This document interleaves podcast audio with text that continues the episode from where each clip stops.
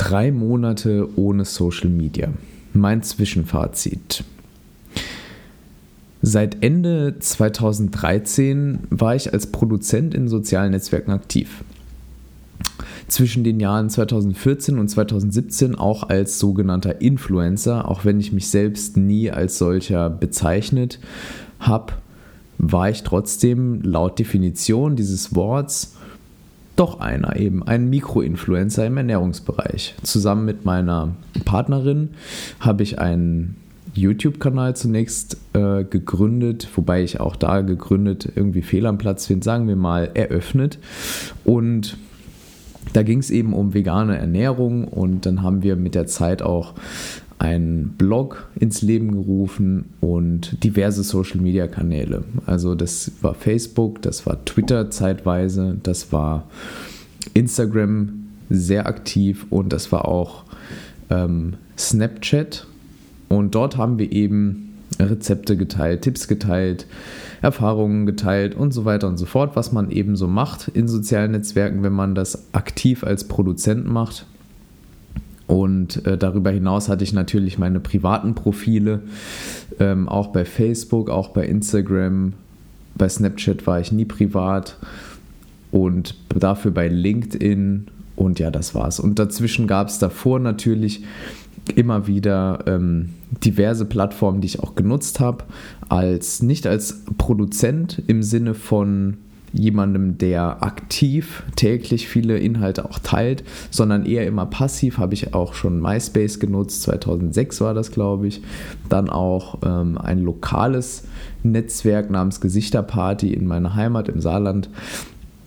Und dann auch noch ganz, ganz viele andere, wer kennt wen und so weiter und so fort. Also ich habe quer durch die Bank einiges ausprobiert und war, wie gesagt, drei Jahre lang Influencer, habe auch damit Geld verdient, ähm, auch zeitweise gutes Geld damit verdient, auch als Mikroinfluencer. Darüber kann ich auch noch mal in einer separaten Folge sprechen. Und habe darüber hinaus auch das Influencer-Business in Anführungszeichen von beiden Seiten erlebt. Zum einen habe ich gerade gesagt, ich war selbst Influencer, selbst Mikroinfluencer und zum anderen war ich über ein Jahr lang in einem Berliner Startup, ähm, habe da den Content-Bereich geleitet und auch ja, an der Schnittstelle zwischen Unternehmen und Influencer mitgearbeitet, auch wenn ich das nicht aktiv selbst gemacht habe. Das hat eine Kollegin ähm, sehr, sehr gut gemacht, aber ich habe doch sehr, sehr viel auch mitbekommen über diverse Kooperationspartner, auch sehr, sehr große, reichweitenstarke Partner habe mitbekommen, wie solche Verträge entstehen, was hinter den Kulissen ist, wie viel gezahlt wird und so weiter. Also ich würde von mir sagen, ich habe ein ganz gutes Bild über dieses ganze Konstrukt Social Media, über das Konstrukt und den Traumjob für viele Influencer und ähm, kann deshalb auch meiner Meinung nach ganz gut darüber sprechen. Ende 2017 fasste ich dann trotzdem den Entschluss, dass ich ein Jahr lang ohne Social Media leben wollte, um einfach zu sehen, ja, wie war das nochmal? Ein Leben ohne Followerzahlen, ohne Hashtags, ohne inszenierte Bilder, ohne Abhängigkeit von Algorithmen. Wie war das überhaupt? Nachdem man drei Jahre lang ähm, aktiv jeden Tag ähm, dort eben Inhalte teilt, aufbereitet, plant und äh, Kooperationen abschließt, ist man da eben doch auch gefangen in diesem ähm, System, sage ich jetzt mal. Das klingt jetzt vielleicht auch schlimmer, als es ist, aber ich wollte da einfach raus. Und in den letzten zwölf Monaten eben Ende 2017 hatte ich mein erstes Buch geschrieben, das Pups-Tabu die Veröffentlichung gefeiert, einen guten Job im Startup dann gekündigt, mein Studium abgeschlossen und mein Vater leider beerdigt. Ich war leer und ausgelaugt, fühlte mich taub und fremd und ich erinnere mich noch heute an den Tag, mein Vater war gerade drei Tage zuvor gestorben, als ich im Stau stand und den Drang verspürte, die Musik auszuschalten. Ich liebe Musik spiele selbst Gitarre, ich kenne jedes Genre, habe vielfältige Interessen im Bereich Musik, besuche gerne Konzerte, aber ich wollte in dem Moment einfach nur Stille. Ich wollte einfach nur Ruhe. Und in dem Moment wurde mir so richtig klar, dass ich den größten Lärmverursacher in meinem Leben stumm schalten musste, zumindest für eine Zeit, und das war Social Media. Zunächst so ein paar Zahlen. Bevor ich das Ganze angegangen bin, habe ich mich selbst beobachtet, selbst Tagebuch auch darüber geführt, wie ich Social Media nutze, weil ich ein Bewusstsein dafür schaffen wollte, was ich da eigentlich den ganzen Tag lang mache.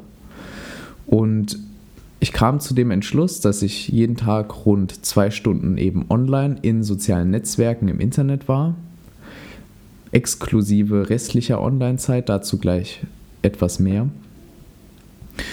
Und das bedeutet auch, dass das im Jahr 730 Stunden sind. Ich habe das dann irgendwann einfach mal ausgerechnet, so nebenbei, und da fiel mir dann auf, 730 Stunden, das ist ein Monat. Das sind 30 Tage, die ich im Jahr damit verbringe, in sozialen Netzwerken zu sein. Und klar, ich meine, ich habe auch damit Geld verdient, das heißt, es war eine Art Job. Aber trotzdem, als mir das klar wurde, ein Monat, und als mir dann nochmal klar wurde, dass wenn diese Zeit frei werden würde, dann hätte mein Leben im Prinzip ja einen Monat mehr in diesem Jahr. Das heißt, das Jahr 2018 oder mein Jahr 2018 bekommt einen 13. Monat dadurch, dass ich eben meine Aktivität auf Social Media Kanälen komplett sein lasse. Außerdem habe ich herausgefunden in dieser Selbstbeobachtung, dass ich über einen Wochendurchschnitt 53 Mal pro Tag die Social Media Apps auf meinem iPhone gecheckt habe. Da ist ebenfalls nicht drin ähm, sämtliche Desktop-Aktivitäten, die ja dazukommen. Also wenn man mal sich am PC oder Laptop bei Facebook einloggt. Das war jetzt also nicht drin. Es ging wirklich nur um die Nutzung am Handy, weil ich die als gefährlicher oder einschneidender in den Tagesrhythmus erachte. Und das sind eben 53 Unterbrechungen, zum Beispiel auch beim Lernen oder Arbeiten, und 53 potenzielle Möglichkeiten für Stille, Muße, Nachdenken, nichts tun oder einfach andere Dinge, die ich dann eben nicht getan habe, weil ich dann bei Social Media war. Und außerdem in den letzten drei Monaten ohne Social Media habe ich natürlich auch so ein bisschen Buch geführt darüber, was ich eigentlich mit dieser Zeit anfange. Und gerade in den letzten Wochen habe ich wieder angefangen, täglich Gitarre zu spielen.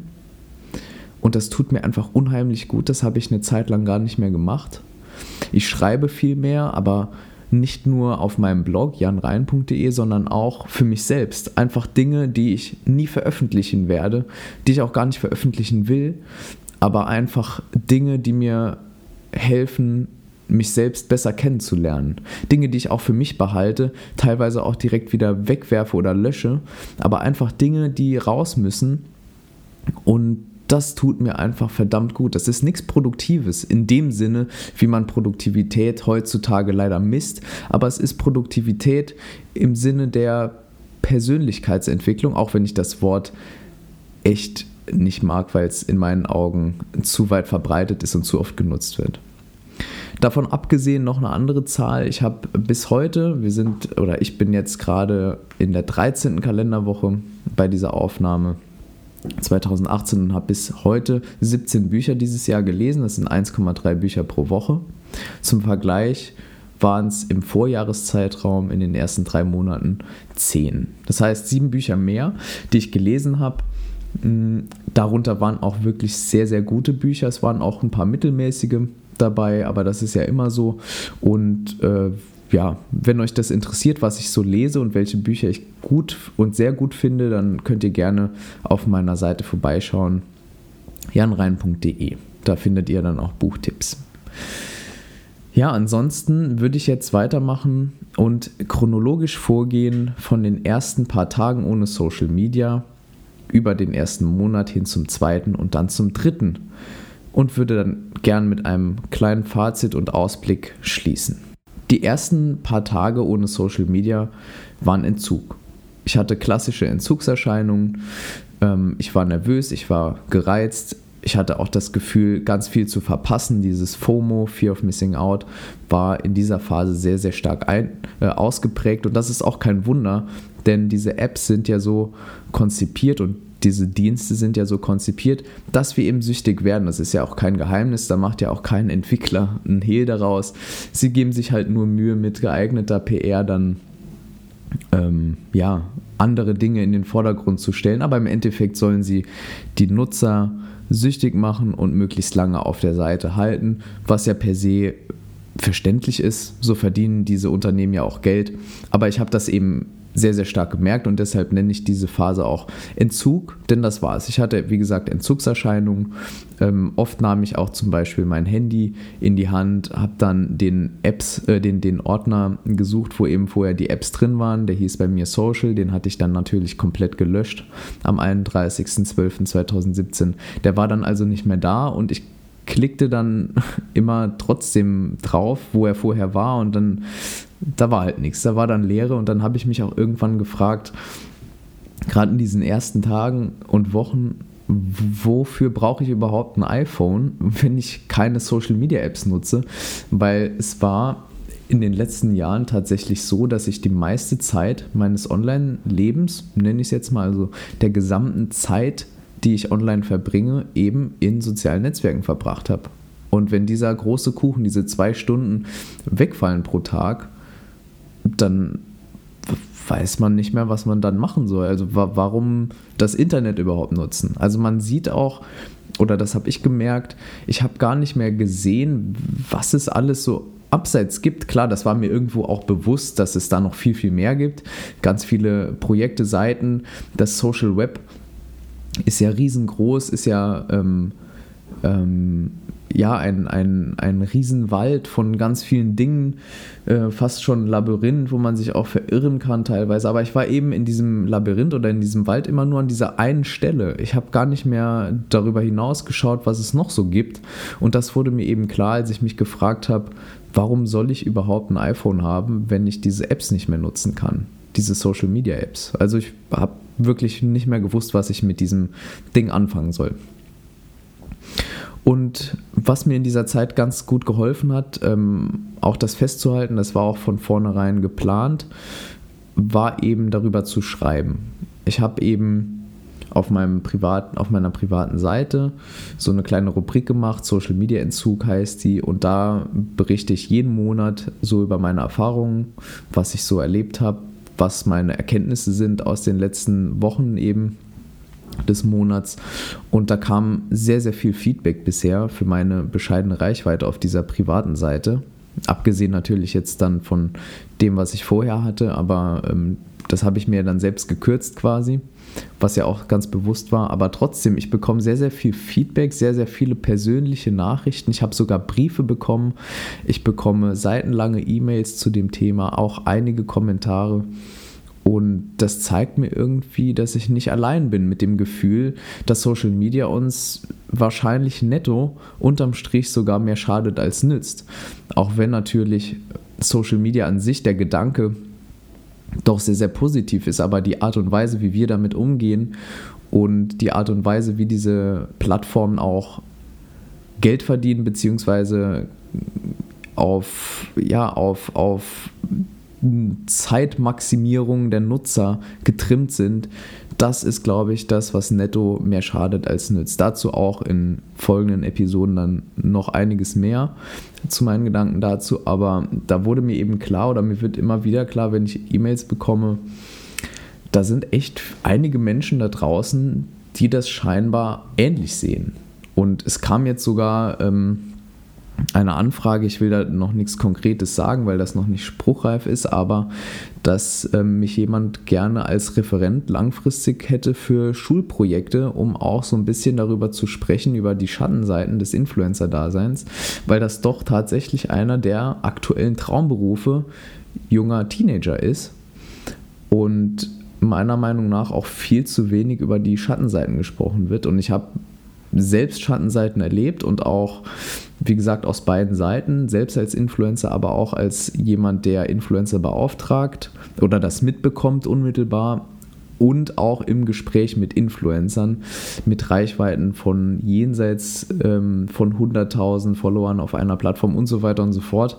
Da werde ich natürlich keine Namen nennen, aber ja, ich habe gemerkt, da, da gibt es einiges an Redebedarf. Der zweite Monat ähm, hat mir dann gezeigt, dass Zeit zu haben, also diese zusätzlichen, in Anführungszeichen, zwei Stunden pro Tag, auch heißt, dass meine Lieblingsausrede nicht mehr zieht, nämlich ich habe keine Zeit dafür. Also wenn jetzt irgendwie irgendwas anstand, wenn mich jemand vielleicht mal was gefragt hat, das selten, aber im Gespräch mit mir selbst, zum Beispiel ganz banale Dinge wie Gitarre spielen, habe ich mir immer gesagt, so ich habe im Moment keine Zeit. So, ich war immer irgendwie gestresst, hatte keine Zeit dafür. Angeblich natürlich ist das nur vorgeschoben. Und das fällt natürlich dann auch weg, wenn man sagt, ich nutze ähm, diese Dinge nicht mehr, die täglich zwei Stunden beanspruchen. Dann hat man halt eben Zeit und kann eben auch Dinge machen. Aber man kann sich auch nicht mehr hinter dieser Ausrede verstecken, was mir wirklich sehr, sehr viel geholfen hat. Außerdem ist mir dann im zweiten Monat aufgefallen, dass fast alle Bekanntschaften, die ich über Social Media ähm, hatte, weg waren. Also ich habe kaum noch Kontakt oder ganz wenig Kontakt zu Menschen, die ich über Social Media kennengelernt habe, beziehungsweise mit denen ich primär über Social Media geschrieben habe, obwohl die auch zum Teil, und ich rede dann auch natürlich nur über die und nicht über die Follower, meine Handynummer haben, meine E-Mail-Adresse natürlich haben, meine Adresse haben und so weiter. Aber irgendwie, ja, das hat sich auseinander äh, dividiert auseinandergelebt und ich bin da auch nicht böse drum, ich finde das auch nicht schlimm, es ist mir eben nur aufgefallen. Ähm, das ist auch irgendwo klar, wenn jetzt, wenn ich mich jetzt auch so klar positioniere mit dem ähm, Social Media Entzug, dass das vielleicht dem einen oder anderen missfällt oder wie auch immer, wobei ich natürlich immer auch sage, das ist gerade so ein Prozess, den mache ich durch. Auch ich habe ja eingangs auch gesagt, warum zum Teil. Ne? Ähm, und trotzdem ist es mir eben aufgefallen, dass viele Menschen oder die allermeisten, die ich über Social Media gefunden, getroffen und gesprochen habe, weg sind. Und geblieben sind aber die, die vor Social Media schon da waren und die ich ohne oder abseits von Social Media kennengelernt habe. Und das hat ähm, zur Erinnerung an, an einen schönen Satz von meinem Onkel ähm, geführt. Dem hatte ich erzählt darüber, dass ich ein Jahr lang auf Social Media verzichten will und habe dann gesagt, ja, aber ich bleibe in Kon also über Social Media bleibe ich halt auch in Kontakt mit Menschen, die ich davor so aus den Augen verloren habe und mit denen ich davor irgendwie keinen Kontakt mehr hatte und das ist eigentlich ganz cool, weil dann sehe ich so, was die machen und seine Antwort war, ja, aber es gibt doch einen Grund, warum ihr euch auseinandergelebt habt. Und das hat auch damals, als, als ich ihm das gesagt habe, das muss mit, das muss Ende, Ende November gewesen sein.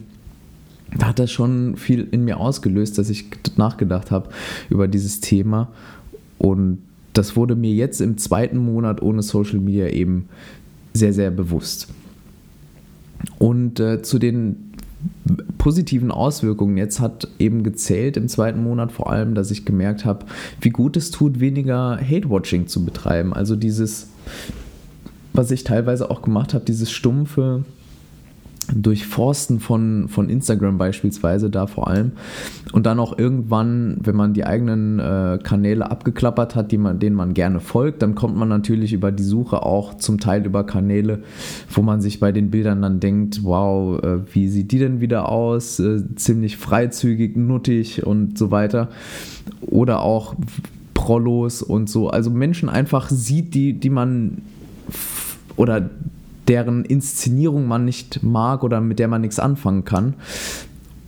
Und das hat mir jetzt einfach auch gezeigt, wie destruktiv und unnötig das ist, weil das natürlich nur inszenierte Ausschnitte ihres Lebens sind und die Menschen wahrscheinlich echt cool drauf sind und man trotzdem sie bewertet nach Äußerlichkeiten, nach einer dicken Uhr und dann denkt, warum muss der die jetzt zeigen oder nach sehr viel Freizügigkeit und man fragt sich, warum zeigt sie das denn ähm, so in der Kamera so offensiv?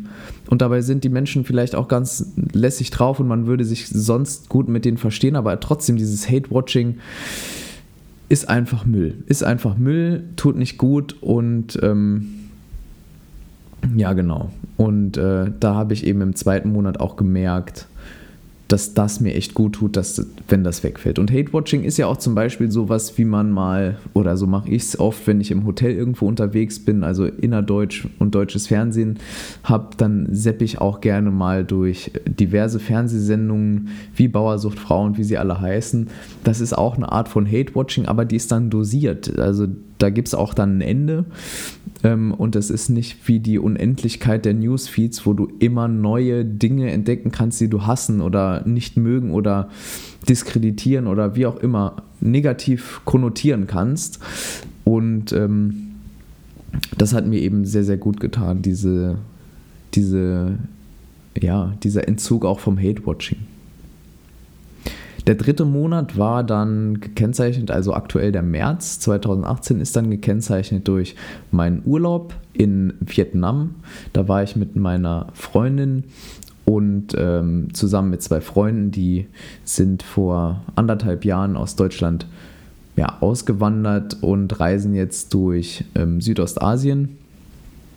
Und wir haben uns eben in Vietnam getroffen und das war jetzt so mein erster Urlaub an den ich mich gut erinnern kann, der nicht in meiner Kindheit liegt, ohne Social Media. Und ich habe auch bewusst ähm, vorher zu meiner Freundin gesagt, dass ich keine Bilder machen werde, die auf Social Media veröffentlicht werden sollen. Das heißt, sie, sie hat noch den Kanal, den wir auch vorher gemeinsam hatten, führt den weiter. Ähm, aber ich will damit jetzt aktuell nichts zu tun haben und mich wirklich auf diesen Entzug oder diese Diät, diese Meinungsdiät konzentrieren. Und genau, und das war eben auch sehr, sehr befreiend. Es war befreiend, keine Bilder machen zu müssen. Dieser ständige Drang, irgendwas teilen zu müssen, war bei mir komplett weg. Ich konnte mich auf die Dinge fokussieren, die ich gesehen habe. Ich habe auch das Gefühl gehabt, Dinge zu sehen, die mir vorher vielleicht verwehrt geblieben wären, weil ich mich so darauf fokussiert hätte, Dinge zu finden, die es würdig sind, geteilt zu werden. Und so konnte ich ohne dieses Social-Media-Kram im Hinterkopf mich wirklich voll und ganz auf das Jetzt in Vietnam fokussieren und habe nicht so sehr Ausschau danach gehalten, nach schönen Dingen, die man dann eben fotografieren und teilen kann. Auch war es sehr, sehr interessant, wie die anderen dann vor jedem Essen gesagt haben, äh, Moment, ich will noch kurz ein Bild von deinem Essen machen. Noch nicht anfangen zu essen, ich mache noch kurz ein Bild das hat mich auch nicht groß gestört. Das ist jetzt auch, ich will da jetzt auch niemanden äh, irgendwie schlecht reden oder so. Ich, das ist mir halt nur aufgefallen. Ähm, das war sehr, sehr interessant und soweit, ich meine, ich habe mich ja da drin wiedergesehen. So war ich ja bis vor wenigen Monaten auch, dass ich vor dem Essen dann noch äh, gesagt habe, ja, lass uns das mal noch fotografieren und anrichten und wie auch immer. Und das ist auch befreiend. Ich habe dann da gesessen und einfach, ja, gegessen, ohne das zu teilen. Und es hat ja auch geschmeckt, ohne dass ich geteilt habe, dass es geschmeckt hat. Also ich muss ja nicht, ich musste nicht schreiben, das Essen war lecker, um mich quasi selbst zu vergewissern, dass es wirklich lecker war, nur weil ich es geteilt habe. Ja, also das ist mir auch eben aufgefallen. Und im dritten Monat ganz, ganz stark wurde mir bewusst, wie im zweiten Monat das mit dem Hate-Watching und mit den Freunden, die dann ja, sich aussortiert haben quasi oder Bekanntschaften eher, ist im dritten Monat aufgefallen, dass diese Meinungsdiät sehr, sehr gut tut. Es gibt ja viele Menschen, die sagen, ja, wir müssen Informationsdiät betreiben. Ich sehe eher das Problem in den vielen, vielen, vielen Meinungen, denen wir täglich ausgesetzt sind. Ähm, und gerade auch natürlich, Social Media ist ein Meinungsverstärker, deshalb sagt man ja auch Influencer. Ähm, aber auch ganz normale, also ganz normale Social Media Nutzer wie Freunde oder so sind ja auch, teilen ja auch ihre Meinung. Das ist ja auch okay, das ist alles gut. Das führt vielleicht sogar zu mehr Meinungsfreiheit oder einer anderen Art zumindest von Meinungsfreiheit. Aber mir tut das sehr, sehr gut auf diese ganzen vielen Meinungen zu verzichten und mich wieder auf die wenigen Meinungen zurückzubesinnen, die für mich wirklich zählen. Das heißt, es sind Meinungen zum Beispiel meiner, meiner engen Freunde, meiner Mutter, meiner Familienmitglieder, vielleicht auch Meinungen von Mentoren, vielleicht auch Meinungen aus Büchern, wo ich eben auch in Büchern zum Beispiel viel mehr Zeit habe, mich mit einer Meinung auseinanderzusetzen und viel, viel besser nachvollziehen kann, wie diese Meinung entstanden ist, wenn das über 300 Seiten eben beschrieben ist, als in einem kurzen Post, der vielleicht nur 30 Wörter hat. Ja. Und das hat mir wirklich sehr, sehr gut getan, dieses Zurückbesinnen auf die wirklich wichtigen Meinungen und so eine globale Meinungsdiät zu machen. Ähm, dazu zählt bei mir auch, dass ich sehr, sehr unregelmäßig nur Nachrichten im klassischen Sinne konsumiere. Das heißt, was ich schon mache, ich scanne so das Internet nach aktuellen ähm, Ereignissen, aber ich stürze mich da jetzt nicht so rein und was ich schon gar nicht mache, ist morgens irgendwie eine Zeitung aufklappen oder die Nachrichten gucken weil das meiner Meinung nach, nach einem, äh, zu einem sehr, sehr reaktiven Mindset äh, für den Tag führt. Dazu werde ich auch nochmal was schreiben und auch einen Podcast aufnehmen, eine Episode aufnehmen. Ähm, und genau, also im dritten Monat hat mir die Meinungsdiät verdammt gut getan und auch die Erkenntnisse im Urlaub waren sehr, sehr interessant.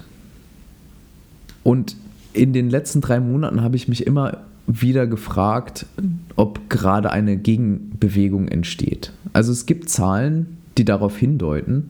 Die, das werde ich auch in den Show Notes verlinken unter dieser Episode oder auf janrein.de slash podcast. Und zwar ähm, gab es eine kürzlich veröffentlichte, veröffentlichte Befragung äh, in Großbritannien. Da wurden 5000 Jugendliche im Alter zwischen 11 und 18 befragt, also gerade diese Hochzeit des Social-Media-Konsums eigentlich. Und ähm, da kam raus, sehr interessant, dass es 63 Prozent von diesen 5000 Jugendlichen egal wäre, wenn es Social Media nicht gäbe. Und 71 Prozent von ihnen hatten sogar schon einen Digital Detox gemacht und würden es auch jederzeit wieder tun. Das heißt, vielleicht entsteht gerade so ein Umdenken, auch bei den Jüngeren, back to the roots sozusagen, auch diese ganzen Trends wie Häkeln und diese Trends zu antiken Sachen und Retro-Sachen und so weiter, Paleo-Ernährung, also dieses Rückbesinnen auf, ja, auf, auf altbewährtes, sage ich jetzt mal, auf Briefe schreiben, so wie ich jetzt Briefe gekriegt habe zu dem Thema Social Media Entzug. Ähm, vielleicht ist das auch so ein Hinweis, dass ein Umdenken entsteht. Ich, ich weiß es nicht. Es kann natürlich auch es kann von meiner Seite auch natürlich dieser Confirmation Bias, dieser Bestätigungsfehler sein, dass jetzt, wo ich das mache, dass ich das natürlich in meine Umwelt auch hineinprojiziere, beziehungsweise auch viele Dinge dann erst wahrnehme, die mein Verhalten dann auch bestätigen. Ja? Das kann natürlich auch sein, aber ich würde mich zum Beispiel auch freuen, wenn ihr mir schreiben würdet, wenn euch das Thema interessiert oder wenn ihr das auch gerade denkt. Wenn ihr auch irgendwie das Gefühl habt, dass Social Media euch nicht so gut tut, dass ihr oft negative Gefühle damit verbindet, dann schreibt mir gerne oder irgendwie bewertet den Podcast gerne, das oder wie auch immer. Also schreibt mir, bewertet den Podcast oder abonniert ihn auch. Lasst mich irgendwie das wissen. Ähm, nicht, weil ich mein Verhalten bestätigen will, sondern weil es mich einfach ehrlich interessiert. Und es ist super interessant, die zum Beispiel die E-Mails zu lesen von Menschen. Mir schreiben zum Beispiel wirklich Menschen aus allen Altersgruppen. Ja, also Menschen jenseits ihrer 60 haben mir geschrieben, sehr interessante Biografien auch und Hintergründe, aber auch sehr, sehr junge Menschen. 13 war die jüngste jetzt, die mir geschrieben hat ähm, und die von einer, die auch von einem Social Media Burnout gesprochen hat, was mich natürlich, ja, das erschreckt einen natürlich. Und ich finde sowas extrem interessant. Ich kann dann auch, je nachdem, wie sich das mit dem Podcast entwickelt und so, auch vielleicht mal ein Interview mit der einen oder anderen Person machen, die bereit ist, über sowas zu sprechen. Das wäre auch sehr, sehr interessant. Auf jeden Fall äh, Stichpunkt oder Stichwort Gegenbewegung, der neue Facebook-Skandal rund um Datenschutz und so weiter führt natürlich wieder zum Delete Facebook-Zug, der jetzt durch die Nationen rollt. Ähm, da bin ich der Meinung, das greift etwas zu kurz. Auch dieser Hashtag Delete Facebook ist meiner Meinung nach völlig am Ziel vorbeigeschossen. Aber dazu würde ich dann auch eher nochmal separat sprechen, als jetzt das hier in aller Kürze noch reinzuquetschen. Und ähm, auch im Hinblick auf Gegenbewegung, es gibt aktuell wirklich zahlreiche TED Talks zu dem Thema Social Media, Burnout, Social Media Entzug, Gefahren von Social Media und Digitalisierung allgemein ähm, mit einer sehr, sehr positiven Resonanz. Und mein persönlicher Tipp ist, vielleicht zum Einstieg mal den TED Talk von Cal Newport zu hören. Der ist Autor von Deep Work unter anderem und So Good They Can't Ignore You. Beides Bücher, die ich sehr, sehr genossen habe zu lesen. Auch diesen Podcast werde ich unten verlinken in den Show Notes beziehungsweise auf janrein.de slash podcast. Und damit würde ich ansonsten gerne diese Episode schließen. Nochmal ähm, kurz die Bitte in eigener Sache. Wenn euch das gefallen hat, dann gebt eine Bewertung bei iTunes ähm, und wo ihr den Podcast eben gerade hört und abonniert ihn, damit ihr die folgenden Episoden nicht verpasst. Das würde mich sehr, sehr freuen. Ansonsten wünsche ich euch eine gute Zeit und bis zum nächsten Mal. Euer Jan.